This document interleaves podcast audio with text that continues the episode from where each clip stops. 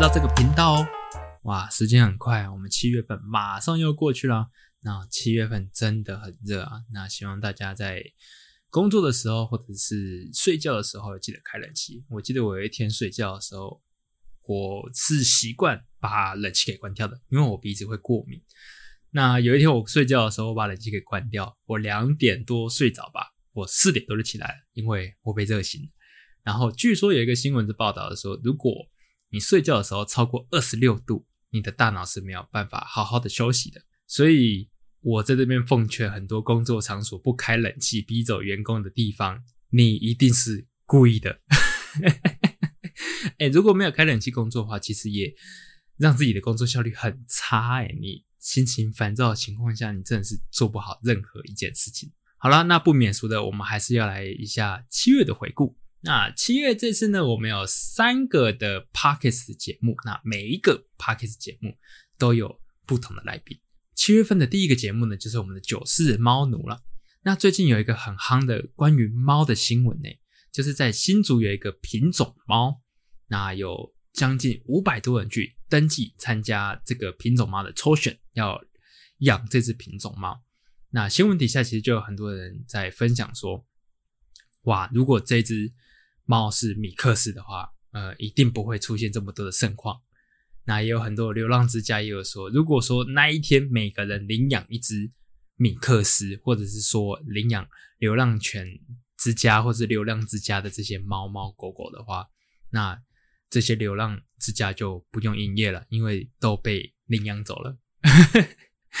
但我觉得这个事情，我抱持的一种就是，如果说你领养得当，不管是流浪之家，或者是说这种品种猫的，你只要养得好，不抛弃，其实就不没有什么太大的问题，因为毕竟那是你自己的选择嘛。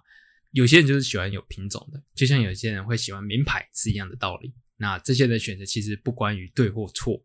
那很多人去批评说这些领养的人都是呃假爱猫啊、假假善心啊，这些其实我就不做过多的评论。但有没有一种可能，就是我去领养了，但我可以很大声的说，我不是假善心，不是假爱猫人士去反堵这些人呢？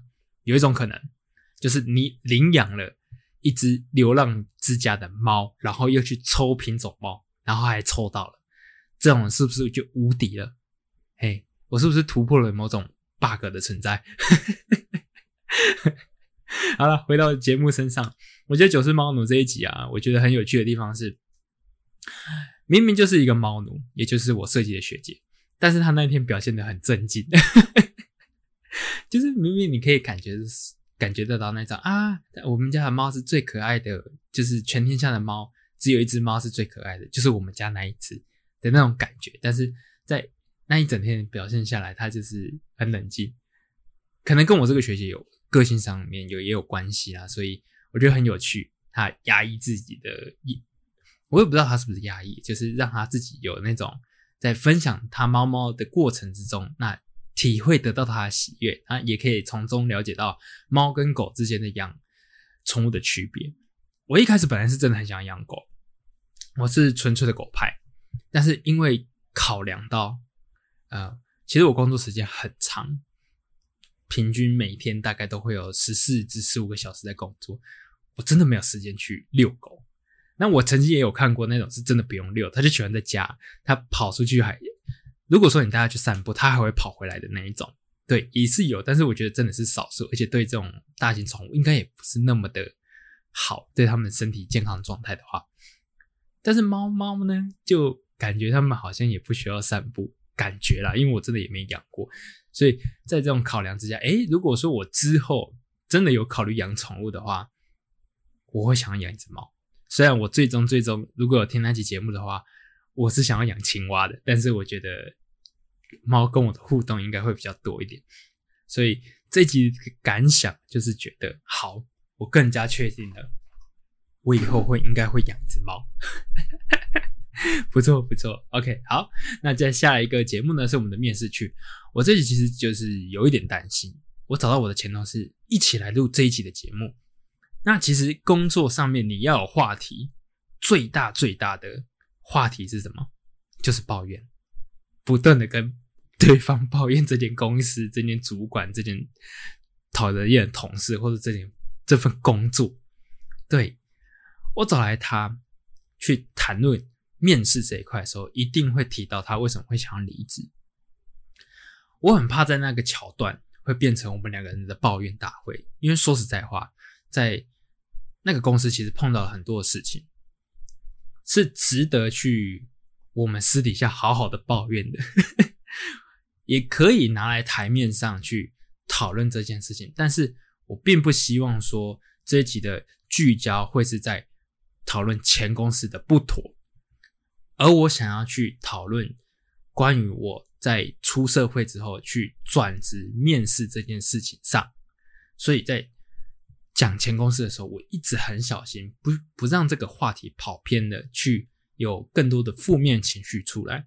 我知道大家都很想要听八卦，很想要听这间公司到底发生什么很多很荒唐的事情，对。但我的频道就是主张嘛，不讲负面的事，也不是说不能讲，但就是我们尽量是以解决。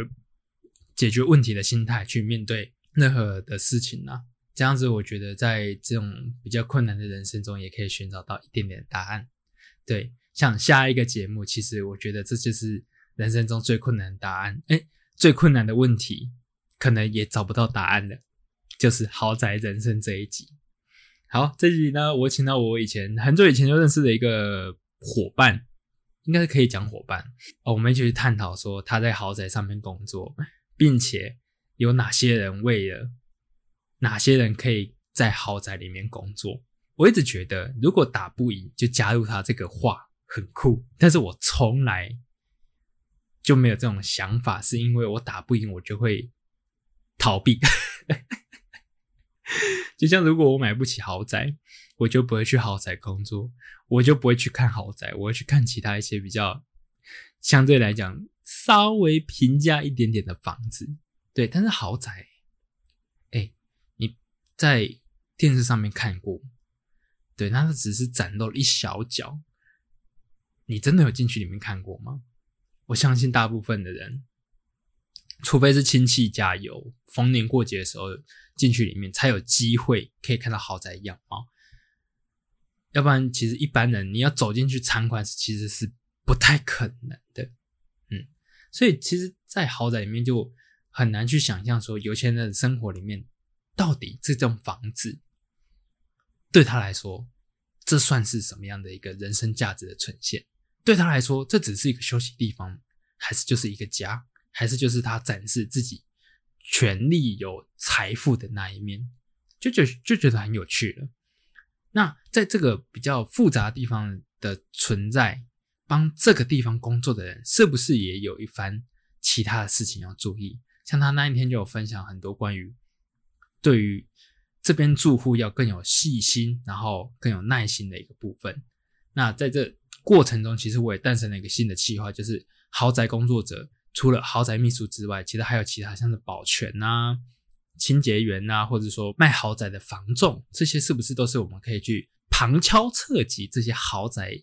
的住户里面，他们会有怎样的一个人生的生活，是我们这些人想象不到的呢？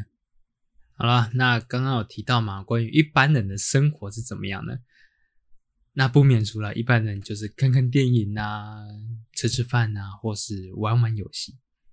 我在六月份确诊的时候的前几个礼拜，我做了一个非常成功的决定，就是我买了。《艾尔登法环》这款游戏，这款游戏在今年三月的时候，其实就已经发售了。有很多人做过它的评论，也有做过这个游戏的实况。我一直对于这款游戏有很大的冲击，是因为它是人们口中所谓的“魂游戏”，就是说这个游戏很难，你会一直不断的在游戏里面死亡。但是你在不断死亡的过程当中呢，你也会不断的进步。当你真的突破那个关卡的时候，你会有满满的成就感，就有点像是被虐的感觉。但我就是不是那种人啊，我一直希望我玩的游戏是很很臭的，很容易就过关的那一种。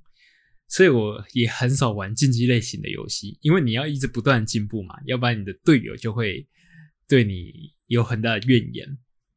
好，但是这个游戏真的是非常的好玩，不仅因为它的难度之外，它里面很多的 NPC 的角色也充满了很多故事性，就让我这种喜欢有故事性的人有很深的代入感。我在里面有一个角色让我非常的有感触，那我跟大家分享这个角色的故事，可能会有些许的暴雷，但是我觉得这个角色在大部分的眼中对他们来说不是那么重要，但是这个故事非常的吸引我。那他是在讲说关于一个落魄魔法师的一个任务。一开始呢，我们在游戏中遇到他的时候啊，他会坐在一个教堂里面，那看起来就是相当的落魄的一个大叔。如果你没有很仔细看的话，其实你会错过他。一开始遇到他的时候，他会跟我们对话，然后跟我身为主角的我们索取十块钱。这真的是非常的少，因为你只要在路边随便击杀一个小怪，或者是说在那边击杀一只小动物，你都会超过这样的数字，所以这真的非常少。我也不知道为什么他跟我们要这样一个十块钱，这里就可以体会到这个角色过得相当的落魄跟坎坷的一个部分。他会缓缓的说出：“诶，他是被游戏中的魔法学院给赶出来的魔法师。那因为我们给他的帮助，相对的他就想要给我们一点回馈。”那我们可以跟他学习魔法啊。那虽然他会说这些魔法都是一些不上道的魔法，他也会自称自己是魔法师的废石。但是那些魔法对于还是新手的我们，算是很实用的。然后他也会跟我们分享说关于魔法学院的情报。那因为这个魔法学院在游戏中是一个非常重要一个地方，里面有一个 BOSS，我们必须要击败他才能继续进行这个游戏。那一般人是没有办法进去到这个魔法学院的，除非得到一个关键器的钥匙。那这个 NPC 呢，他叫托普斯，托普斯就会告诉我们说这个钥匙的情报。那他也会提到说，如果我们找到这把钥匙，可以交给他，他还是非常的想要回到这个魔法学院。那当我们游戏进行到拿到这个关键性的钥匙的时候，回去交给他，他会拒绝收下，他会说。不想要因为他自己的原因耽误了我们在魔法学院学习的机会，但是他不知道我们是要回去魔法学院把他的可能是身为这个魔法学院的校长给干掉，但是他是一个非常善良的人才会讲这种话。进行到这里，其实我就觉得说，这个人让我感觉非常的亲切。就是有那种明明就很想要，但是就不想要麻烦其他人的感觉。这种时候，其实身为呃一般的人，或者是说有可能就是善良性爆发的人，都会有这样的时刻出现。好，那没关系，他没有收下，我们就继续进行这个游戏。当进行到一部分的时候，我们会找我们会找到第二把的学院的钥匙，这时候可以再回去转交给这位托普斯。交给他之后呢，他会感到非常震惊，还会感到非常的开心。他说他可以继续回到魔法学院，继续探索魔法跟追求其他更高阶的魔法的事物。另外，他也说，如果我们有空回去这个地方的话，可以去找他学习更多的魔法，说不定那时候我们的老师，也就是这位托普斯，会变得更厉害。看到这里，其实我是真的替这个角色感到开心的。虽然他是被自己憧憬的地方给赶出来，但还是保持着总有一天可以回去的念头。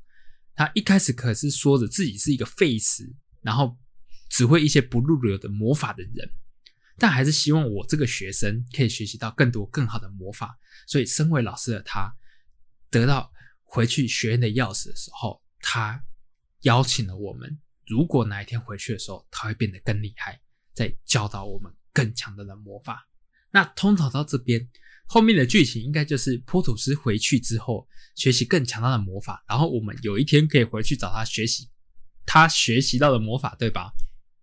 哎，可是并没有。当我们回去魔法学院的时候，会发现托普斯呢，在学院外的某个角落的桌子上死掉了。啊，没有原因，啊，也没有结果，就这样。托普斯的任务在我们交给他钥匙的那一刻就结束了，这位角色就再也没有剧情了。最后，他只留下了一个魔法给我们，叫做托普斯的立场。那这个魔法呢，是在游戏中非常强大的防御性的魔法，它可以弹开游戏中几乎是任何魔法的攻击。那在这个魔法的叙述中说到，人称废子的托普斯赌上人生探索而来的魔法，后世的人们肯定明白，那受人嘲讽的理论其实是足以成立新教士的发现。那至于为什么托普斯会死掉，没有人知道。但是有人分享是说，尽管我们给了托普斯学院的钥匙，让他重返学院。但他还是不被学院给接受。可是他没有放弃，在学院外面自己放了张桌子，继续研究魔法。但后来就被学院的其他人给杀死。我看到这个结局，只觉得很伤心，就很像是一个很纯粹追求自我的人，不会伤害其他人的人，最后却是一个这么悲伤的下场。他最后留给我们的魔法，托土斯的立场，也不是一个攻击性的魔法。到最后，他留给我们的还是一个很善良的魔法。只能说这个游戏真的玩个游戏而已，你你你有必要让我难过是怎样？还有我现在造成心理很大的创伤，想说他的死是不是我害的？如果说我不进行他这个任务的话，他就会一直在那边，至少他还活着嘛，对不对？但是一方面又觉得说啊，我帮助他。回到了学院，但虽然最后下场不是这么的好，可是他还是回到他朝夕梦想的地方，就觉得游戏制作人就是哎，你真的是满满的恶意啊！哎，在七月的时候，其实除了呃玩《艾尔登法环》工作之外，其实我还有做了一件人生第一次做的事。就是我去跑了一场马拉松，其实这场马拉松其实以也没有到那么的困难，因为它只有五 K 而已。嗯，啊，五 K 其实对于一些有在长跑或者练跑的人，哦，五 K 真的是很少中的很少呢。而且这还是一个接力赛的方式，所以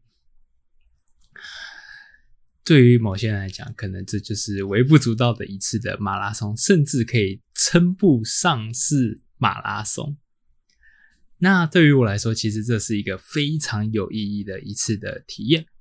那为何我会想要跑步？其实我不喜欢跑步，但我想要当跑者。为什么呢？这是因为一部动画的影响，叫做《强风吹拂》。那简单叙述一下这个剧情，就是说，在一个大学里面，只有十个人的队伍要去挑战东京最历史悠久的一个。呃，香根驿传的一个马拉松。那这个香根驿传的比赛呢，总共会持续两天，每一个选手会跑大概是半马的一个距离，做交棒的动作，最后再去统计哪一个学校跑得最快。嗯，那这里面就是属于说这样的故事，诶，非常的好看，那大家可以去看一下。那受到这个呃强风吹拂的影响呢，所以我决定要练习跑步这件事情。啊，说起来容易，但是跑起来难呐。因为我自己本身有在运动的关系，所以我觉得我的心肺功能其实没有那么的好。之外，其实我很不喜欢做有氧，所以一开始我在健身房跑跑步机的时候，哦，实在是相当的痛苦啊。那最后其实有去参加一些跑团，那在跑步上面才有比较大的进步跟知识。哎，那分享一下就是跑马拉松的心情，这样好了。其实，在其实大家应该有知道马拉松的状况的话，一开始起跑时间是非常的长，哎，非常的早，大概是五六点的时候你就需要去集合做起跑的动作，因为那时候天气比较凉爽嘛，所以照理来说应该要十点多或者十一点的时候就睡觉。我前一天就发誓说好，我那天九点就要躺在床上，结果弄一弄弄到十点，好，在不小心。看了 YouTube，看了一些 Facebook，我到了十一点才正式的准备要睡觉。结果我太兴奋，睡不太早。我隐约记得我到了四五点还是三四点我才睡着，因为那天是跑呃这个整个队伍的第五棒，所以我不用那么早到。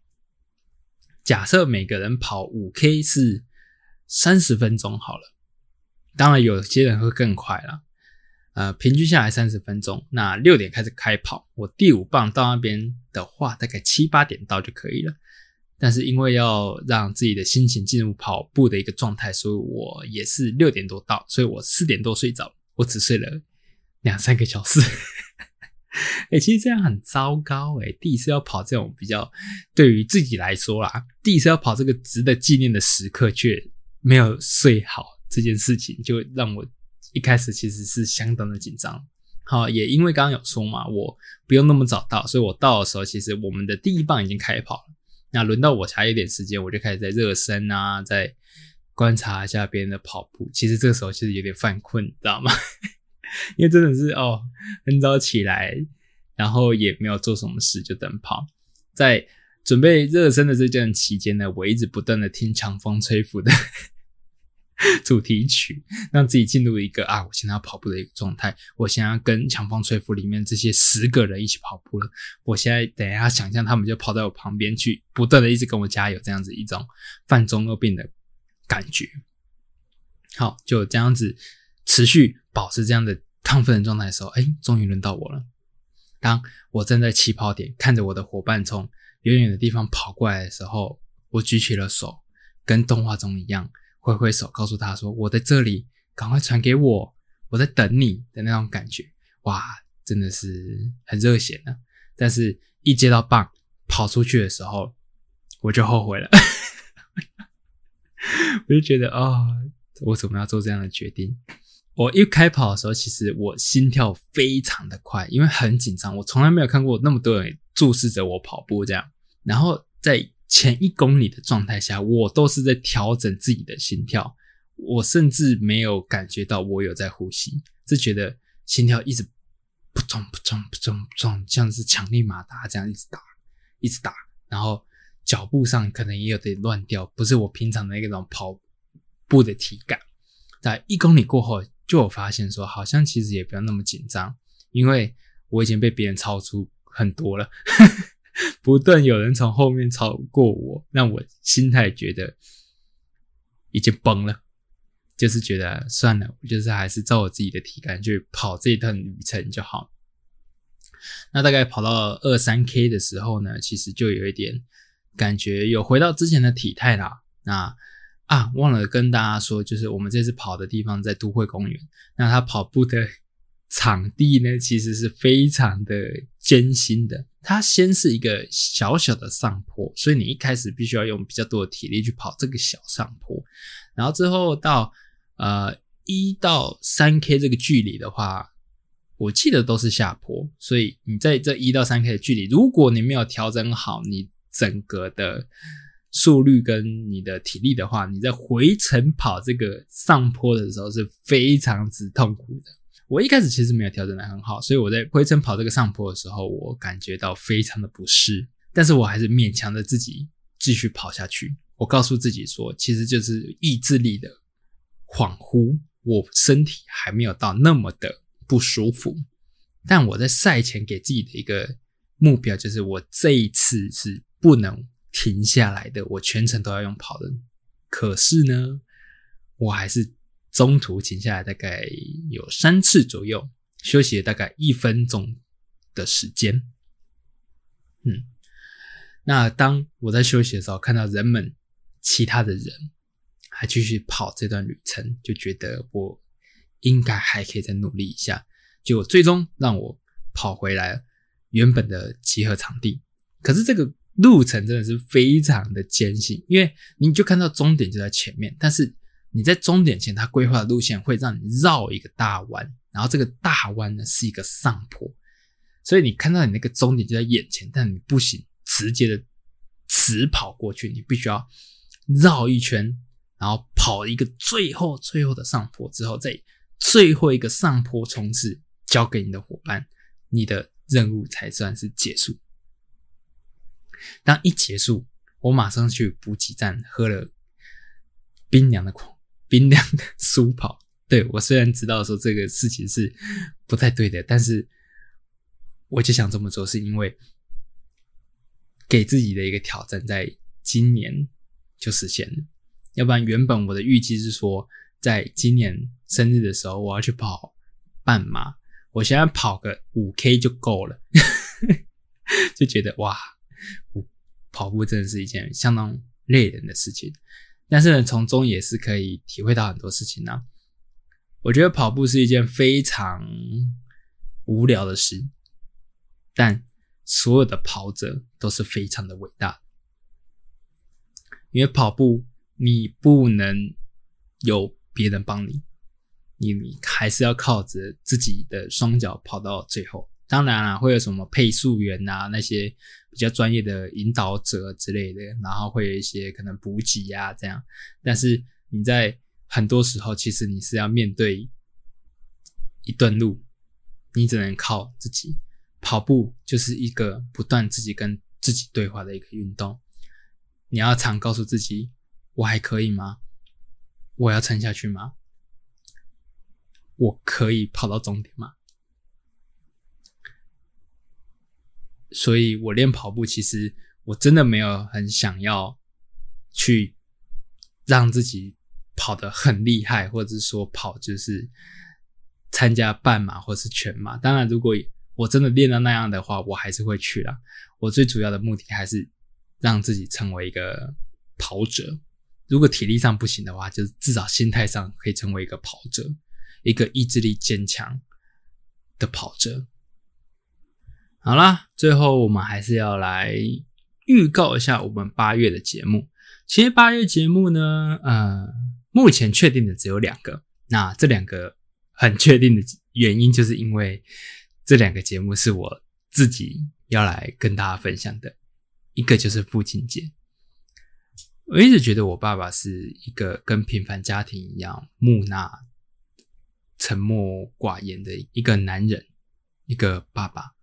那对于家人的爱，时常是说不出口的状态。但是他有一点很特别，就是他是一个非常有音乐品味的人。那为何他会有这样的音乐的品味，是我想要跟大家分享的。那除了分享他音乐之外呢，还有结合他的故事。他出生在一个乡下的小镇。老实说。